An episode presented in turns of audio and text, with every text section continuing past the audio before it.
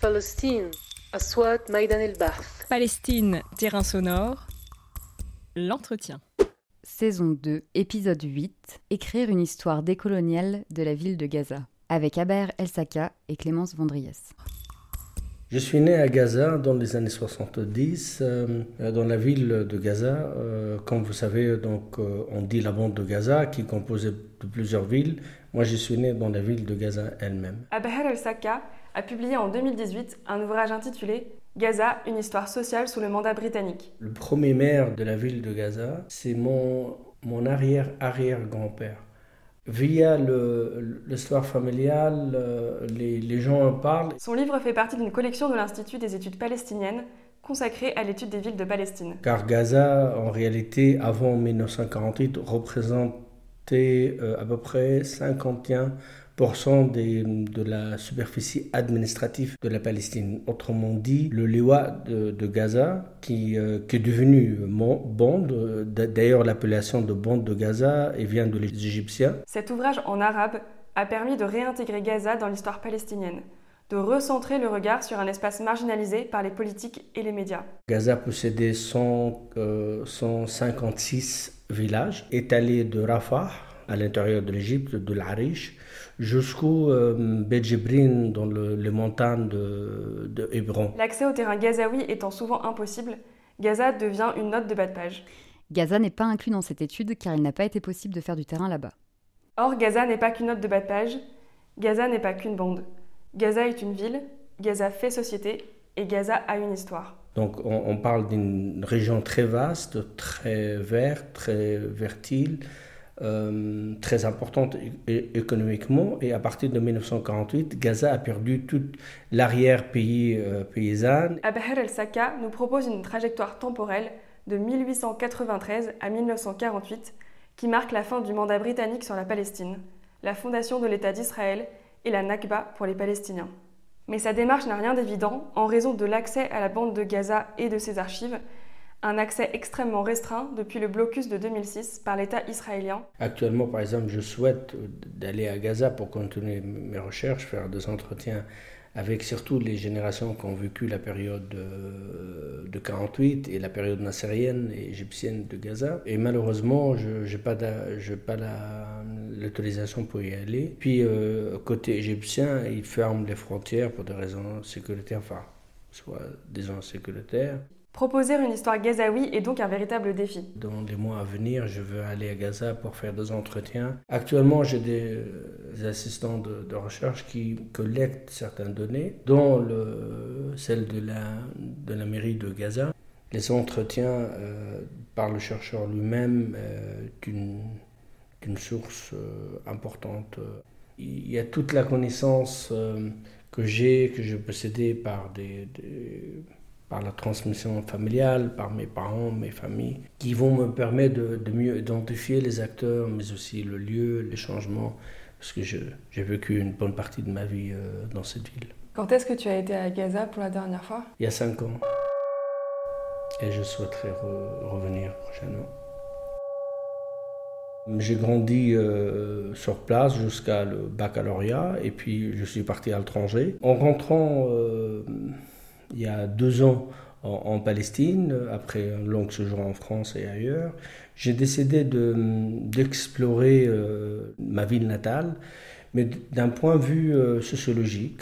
Gaza était toujours considéré comme le lieu de nationalisme, un lieu important pour le nationalisme palestinien. C'est là où est né d'ailleurs le nationalisme contemporain, la résistance armée. Et, souvent, les gens sont intéressés par les aspects politiques. Et je trouvais que Gaza était en dehors des études scientifiques sur l'histoire sociale. Pour euh, expliquer l'arrivée des Britanniques, il fallait remonter un peu dans l'histoire et expliquer la composition de Gaza politiquement et économiquement. Vous commencez en 1893, donc c'est le point de départ.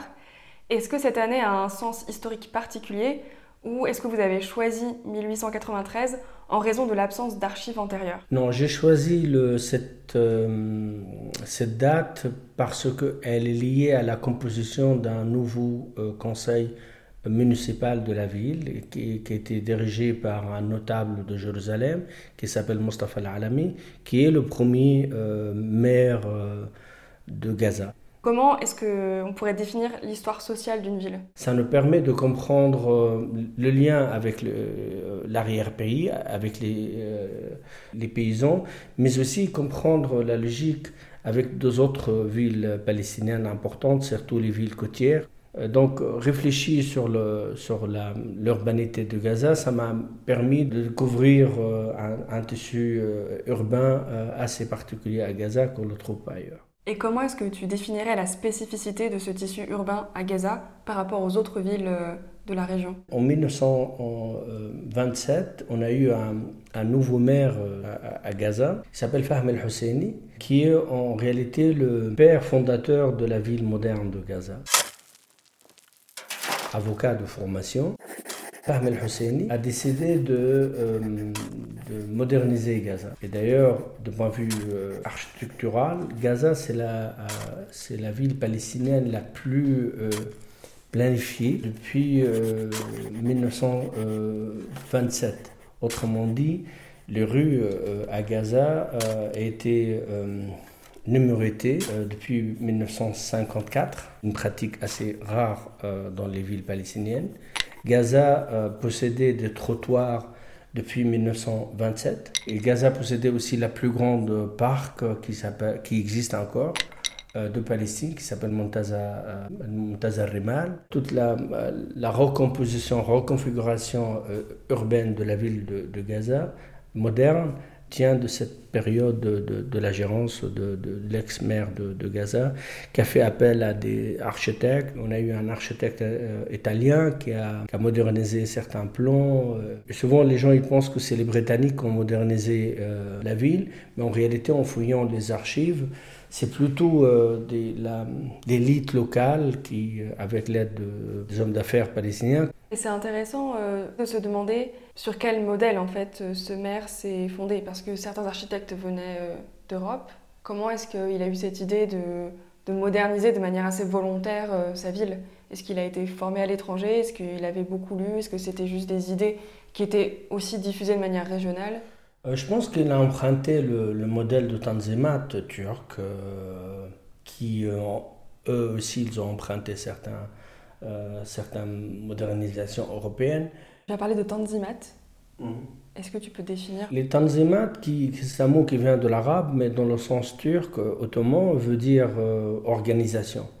Euh, donc moderniser l'État ottoman, repenser la bureaucratie ottomane, améliorer le lien entre Istanbul et les provinces arabes et, d'autres provinces et hum, tenter de, mieux gérer euh, les taxes, l'urbanisation, etc. Donc euh, le modèle de Tanzimat a, une sorte de réforme euh, sociopolitique et économique.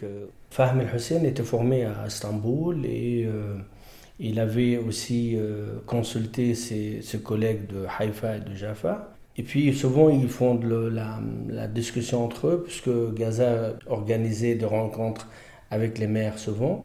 Et comme l'idée euh, derrière de Fahm Hussein est de protéger, de protéger Gaza de, la, de projets d'implantation de, colonies juives dans le faubourg, comme Gaza était concentré dans les anciens quartiers, autrement dit de Shijaïa, de Daraj et de Centre. Il avait l'idée euh, d'étaler la ville vers le, ce qu'on appelle Rimal, c'est-à-dire vraiment les sables. Il n'y avait que des sables entre cette partie de la ville et la mer. Et donc, il a fait euh, un plan pour moderniser cette partie. Puis, il a, adopté une politique d'encouragement. il disait aux habitants de la vieille ville euh, de Gaza, si vous partez dans cette région, vous pouvez acheter euh, au crédit. Il a encouragé avec un système d'entraide, mais aussi de la facilité d'achat, d'acquisition. D'ailleurs, le, noyau euh, urbain euh, moderne de la ville vient de cette, euh, période qui est d'ailleurs le, quartier qui est resté jusqu'à maintenant le quartier chic de Gaza. Au début, le, maire a fait un plan pour améliorer l'arrivée d'eau courante dans les maisons, parce qu'il n'y avait pas de dans les, dans les années 20. Réorganiser l'arrivée de l'électricité et puis euh, tenter de créer de nouveaux euh, de grandes rues pour mieux gérer, mieux contrôler dans le sens haussmanien. Et, et il a eu une, résistance farouche parce que les habitants ne souhaitaient pas.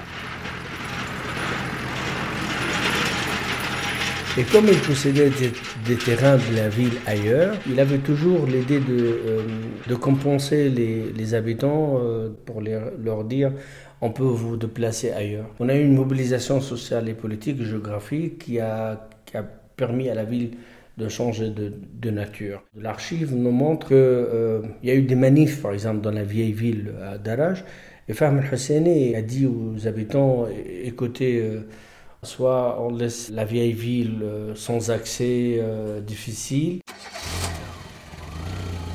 Avec l'arrivée des voitures, les, euh, les, habitants étaient convaincus qu'il faut, il faut de, routes plus grandes pour que ça circule. Mais est-ce que la création de nouveaux quartiers à l'extérieur a renforcé la ségrégation sociale ou alors a créé carrément de nouvelles inégalités? Avec par exemple toute l'élite bourgeoise par exemple s'installant dans un seul quartier et peut-être des classes euh, plus ouvrières et paysannes dans d'autres quartiers? Non, on n'a pas eu cette euh, configuration pour les raisons suivantes. Tout d'abord, la, vieille euh, famille palestinienne est restée sur place. Par contre, on a eu un effet générationnel. Autrement dit, les, les parents restaient dans la vieille ville avec leur statut, leur, leur belle maison ancienne. Et puis les, autres sont, partis acheter euh, des terrains à Rémal qui viennent de, de leur propre euh, nouveau statut, autrement dit la nouvelle élite.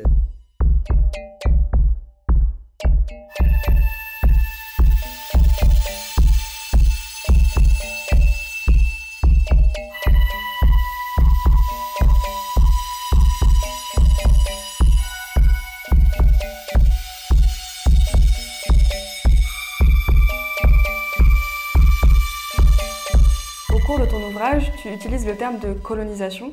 Aujourd'hui, les chercheurs et les chercheuses s'accordent à utiliser ce terme aussi pour analyser et expliquer comment Israël occupe la Cisjordanie. Mais comment analyses-tu les différentes occupations euh, de Gaza entre 1893 et 1948 Est-ce qu'on peut comparer euh, l'occupation de l'Empire ottoman et celle euh, de l'Empire britannique? Est-ce que ces deux empires ont eu le même effet politique et économique sur Gaza? Non, tout d'abord, les, les, les, Ottomans euh, ont resté quatre siècles, euh, donc la, la, la, durée historique plus importante. Deuxièmement, les Ottomans faisaient partie euh, de la grande dynastie arabo-musulmane, c'est-à-dire c'est la, la dernière calife, la dernière khilafa. Et puis les, les, Ottomans, durant les deux premiers siècles, instauraient un système très efficace. Les, les, villes arabes profitaient pleinement.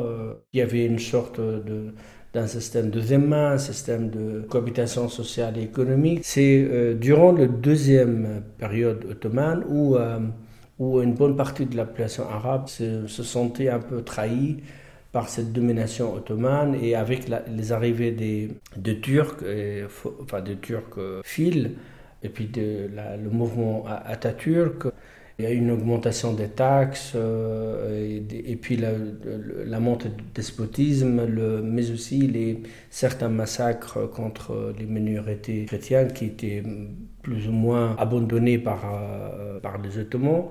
Euh, pour cette raison, les Palestiniens à l'époque imaginaient que les Britanniques défendaient l'aider, qu'on va, on va les aider pour créer un État arabe ou un royaume arabe. On a eu la même attitude ailleurs aussi, euh, au Liban, en Syrie. Les gens pensaient que les Britanniques ou les Français ils vont les aider juste pour débarrasser de, des Ottomans. Ce qui était théoriquement le cas. Ils avaient un mandat, c'est-à-dire qu'ils étaient mandatés par la Société des Nations pour aider une région occupée à devenir un État indépendant Moi, personnellement, bien sûr, je, je dénonce cette euh, idée de, de, mandat et j'explique dans l'ouvrage dans qu'il ne s'agit pas d'un mandat, mais plutôt d'une colonisation. Contrairement à d'autres collègues qui ont publié euh, des ouvrages sur les villes palestiniennes sur cette période de la même, euh, de l'appeler euh, euh, mandat, moi, personnellement, j'argumente dans l'ouvrage qu'il s'agit d'une un, colonisation.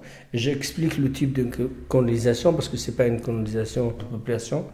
Par exemple, dans les débats, le mandat devrait avoir euh, un accord de, de mandaté. La France ou les, Britanniques ou les Portugais, enfin les, Espagnols, devraient demander ou, enfin, mandater leur accord. On va vous dire par exemple aux Palestiniens, on va venir vous mandater pour vous aider. Si jamais été le cas, donc le colonisateur décide qu'on va vous aider parce que vous êtes... C'est déguisé en, ouais, c'est ça, ouais. déguisé en acte démocratique. Ouais, ouais. Et puis là, euh, le mandat devrait no normalement aider le pouvoir local à se auto-gérer avec une amélioration de leur... Alors que les Britanniques, ils ont tout changé. Changer les lois, changer le système économique, euh, modifier la topographie, modifier l'architecture, euh, mais aussi ils, ils arrivaient avec un autre projet colonial. C'est-à-dire qu'on va aider les Arabes à créer un État arabe, ils arrivent avec un autre projet pour créer un État colonial. C'est-à-dire que, comme il dit Nadine Bikoudou, euh, sans, la, colonisation britannique, euh, Israël n'a jamais existé. Quelque chose d'assez frappant, si tu te balades dans la ville et tu vois par exemple des, monnaies palestiniennes anciennes, et frappées en hébreu, alors que c'est pas une langue euh, locale, quoi. Enfin, il y avait une il y avait quelques milliers de, juifs qui parlaient pas hébreu à l'époque, donc parce qu'il y a une minorité juive, donc il faut écrire en trois langues, par exemple. C'est-à-dire l'administration britannique est devenue la, mise en œuvre de projets sionistes. Pour revenir à la, question initiale, on a eu la colonisation britannique, ensuite on a eu la colonisation israélienne. Si on compare les trois, euh, les Ottomans, pour certains, les considèrent comme empire arabo-musulman, donc euh, une sorte de continuité historique de, de califat. Pour d'autres, ils pensent que c'est une autre forme d'occupation, donc les, les, avis sont partagés. Euh, il y a très peu de gens en Palestine qui pensent qu'il s'agit d'une colonisation. Certains historiens, bien sûr, surtout de nationalistes arabes, ils ont du mal à, à les qualifier. Et ça, un débat plutôt de Mashrek, parce que les Maghrébins considèrent les Ottomans comme, comme une sorte de continuité historique arabo-musulmane. Nommer Israël comme juste un état d'occupation, comme ils font le, certaines élites palestiniennes, c'est déformer la nature de conflit euh, entre les colonisateurs et, les colonisés. Puisque si on nomme Israël comme un état euh, d'occupation seulement, il s'agit d'un conflit. Alors c'est pas un conflit. Nommer Israël comme l'état d'occupation, c'est de, de mettre Israël à même niveau que la présence euh, américaine en Irak ou en Afghanistan, c'est-à-dire une force étrangère. Et on oublie qu'il s'agit d'un État colonial qui a occupé 78% de la Palestine historique euh, qui est devenue Israël. Et utiliser le terme colonial permet aux chercheurs de mieux saisir la, sortie, autrement dit, du point de vue politique. C'est-à-dire que s'il s'agit d'une colonisation, donc la solution devient la décolonisation. La décolonisation qui veut dire que les habitants de cette région euh, vivent ensemble en dehors de cette entité politique, à la place d'imaginer euh, la solution de, des États qui n'est plus d'actualité, puisque Israël a confisqué la plupart des terres de, de 67. L'enjeu de ton livre sur Gaza est donc de remettre cette ville au centre de l'histoire palestinienne, mais aussi de replacer la Palestine au centre de l'histoire régionale et mondiale, changer du point de vue dominant des empires qui écrivent l'histoire, et donc de donner un point de vue de la région euh, qui est gouvernée et occupée aujourd'hui. Et de cette manière, tu t'inscris, euh, comme tu le dis, dans une histoire décoloniale. Comment est-ce qu'on écrit une histoire décoloniale? Privilégier l'approche de bas, interroger les archives euh, locales et, donner la, voix aux opprimés, donner la voix aux colonisés, d'avoir leur propre narration historique pour moi, en tant que sociologue palestinien né à Gaza, j'ai découvert des choses que je n'ai jamais imaginées, par exemple, les relations entre le, les Palestiniens de Gaza et les réfugiés, toutes ces choses-là qui sont souvent ignorées. Pour revenir sur euh, le concept d'histoire décoloniale, à partir de quels outils, à partir de quels matériaux on peut réécrire cette histoire? Quelles archives, par exemple, vous avez réussi à trouver? Comment vous avez réussi à accéder à des informations qui vous ont permis de proposer une autre vision de l'histoire? Tout d'abord, moi, comme d'autres chercheurs, donc j'ai utilisé les archives françaises et anglaises. Par exemple, la plupart des Palestiniens utilisaient les archives anglaises parce que les Anglais étaient euh, dans cette région. Mais j'ai découvert, par exemple, que l'archive française est très importante parce que dans la guerre entre la France et l'Angleterre, les Français écrivaient beaucoup. Ils faisaient des rapports sur l'avancée de troupes, sur les, accords secrets entre les Britanniques et certaines élites palestiniennes. Donc je découvre beaucoup de choses que souvent les, les chercheurs palestiniens n'ont pas d'accès parce qu'ils n'ont pas de... Il y a très peu de gens qui consultent liés à la langue, bien sûr, et puis liés à cette familiarité avec l'archive euh, britannique. Euh, deuxième source importante, c'est les, les waqf, les archives de, de Mahkama de législation de Sharia musulmane. Et là, on comprend par exemple le mariage euh, interconfessionnel, la transmission des, terres, les relations entre les gens. La maire de Gaza possède un, archive de tous les conseils municipaux. La ville de Gaza, par exemple, possède toutes les archives, elle n'a rien perdu. Donc c'est une matière, c'est une richesse considérable. Et puis après, bien sûr, comme, comme tous les chercheurs en sciences sociales, c'est l'observation, c'est-à-dire souvent j'utilise les photos, euh, les photos de famille pour voir le, le, les événements, la, façon de s'habiller, parce que toutes ces, euh, tous ces éléments, c'est des indices. Bien sûr que si on travaille sur une période intérieure, c'est difficile, mais c'est-à-dire euh, l'observation sur le changement qui a eu le lieu, je me demandais, est-ce que, tu, est que tu as fait des entretiens aussi avec des gens de ta famille? Euh, Oui, j'ai fait des entretiens avec des, des, personnes de ma famille. En réalité, j'ai pu accéder à, à certaines infos liées à mon statut social, mais aussi liées à la présence de ma famille à Gaza. Le réseau familial m'a permis d'obtenir des sources, d'avoir des, des, archives, d'avoir des photos, mais aussi accepter pour certaines familles de Gaza de faire des entretiens avec moi. Dernière chose, comme la société palestinienne, comme beaucoup de sociétés, il y a le non-dit. Il y a certains sujets, par exemple tabous, dans les relations entre les familles. Ces non-dits, ils sont obstacles dans le sens où on ne peut pas l'écrire parce qu'il faut respecter le, le choix de l'interviewé. Et est-ce que tu as des exemples de sujets tabous entre familles? Dans l'ouvrage, j'explique sur le, mode de vie et de consommation à Gaza euh, que Gaza, est, il y avait euh, dans l'imaginaire collectif, collectif pardon, Gaza est une ville conservatrice, euh, qu'il n'y a pas d'alcool. Gaza possédait en 1900, 1947, selon la, source de la mairie de, de Gaza, possédait neuf bars qui servaient de l'alcool. Alors souvent les, historiens euh, palestiniens et surtout les conservateurs, ils disent oh et ça c'est les, étrangers qui consommaient ou euh, euh, c'est les Australiens, c'est les Britanniques ou les chrétiens. Mais en réalité, les, les, familles nous ont dit ben non, les étrangers étaient concentrés dans deux ou trois bars, mais le reste c'est les habitants de la ville. C'est pas l'alcool en soi qui est important, c'est tout le l'atmosphère sociale, le, le, rapport à la religiosité, via ces petits détails qui, qui nous donnent euh, une, une, lecture plus, plus fine, plus profonde de la, de la société. Et donc en plus de l'exploitation des archives, je viens de dire en fait que tu utilises aussi la mémoire vivante de ta famille qui t'a transmis génération après génération une certaine connaissance euh, de Gaza. Quand tu as grandi, est-ce que tu sentais cette mémoire vivante autour de toi? Ah oui, bien sûr. La, mémoire euh, collective en, Palestine, c'est presque un corps social.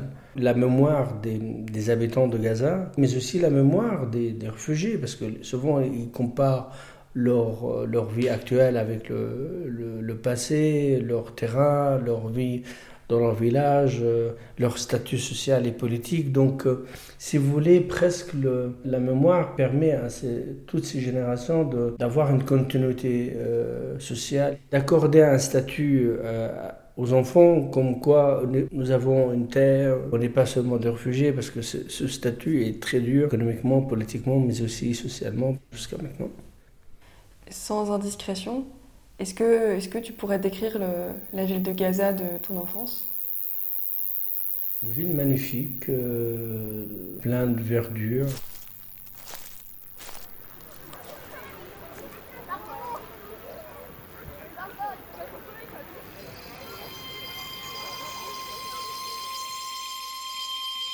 Mon enfance est, est marquée euh, par le séjour euh, le vendredi dans les bayarat. Les bayarat, c'est les vergers. Les vergers, les vergers, les agrumes, des agrumes, le vendredi dans les bayarat. La plupart des habitants, enfin des, familles de Gaza, euh, ils avaient des, vergers en dehors de la ville, à côté de Beth Hanoun. Il y avait quelque chose qui, qui euh, profondément dans ma mémoire. Et c'est pas vraiment une, piscine, mais c'est plutôt euh, une sorte de, réservoir d'eau euh, plein de moisir, euh, très vert. Et, les familles mettaient à l'époque une sorte quelques gouttes de, de chlore, de javel pour purifier de l'eau. Et nous, on se baignait dans ce lieu. Pour nous, c'est ce vendredi-là qu'ils étaient presque rhétoriques, c'est-à-dire répétitifs. On va tous les vendredis presque. On était chaque fois une centaine de personnes. Chaque euh, famille arrive euh, avec les enfants et puis on passe la musique et la mixité sociale, euh, générationnelle et toutes les, les coutumes, les différents plats. Et je crois que c'est ça qui m'a qui m'a marqué le, le, plus. Et puis, comme moi je viens d'une famille côté de ma mère de Jérusalem et mon père de, Gaza. On avait le, va-et-vient, donc nous on partait à Jérusalem et eux venaient à Gaza, et puis on avait toujours ce, cette euh, image de nous euh, comme quoi une ville accueillante, euh, généreuse, et même si maintenant la, ville n'est plus comme, comme il était avant. Les gens de Jérusalem venaient chez nous plus que qu'on inverse, alors que Gaza est considéré comme un, comme un lieu dur, difficile, mais en réalité, euh, dans les petits détails, euh, la ville euh, et puis l'accès à la mer est plus, plus agréable dans ma mémoire d'enfant.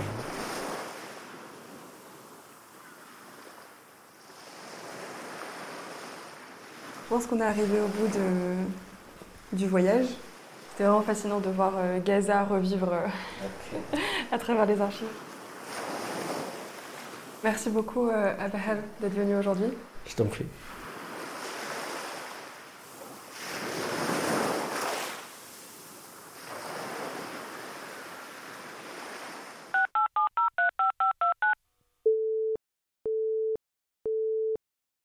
La Palestine est occupée pour le moment.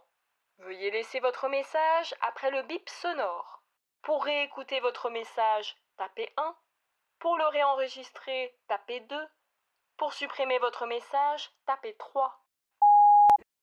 Si j'ai un message à, donner, c'est de privilégier l'accès au terrain. Le terrain nous permet de mieux comprendre, euh, de, de réfléchir sur des sujets, même s'ils sont sujets anciens, mais avec un nouveau regard qui, euh, qui prend en considération l'histoire sociale et, qui est souvent négligée au profil de l'histoire politique.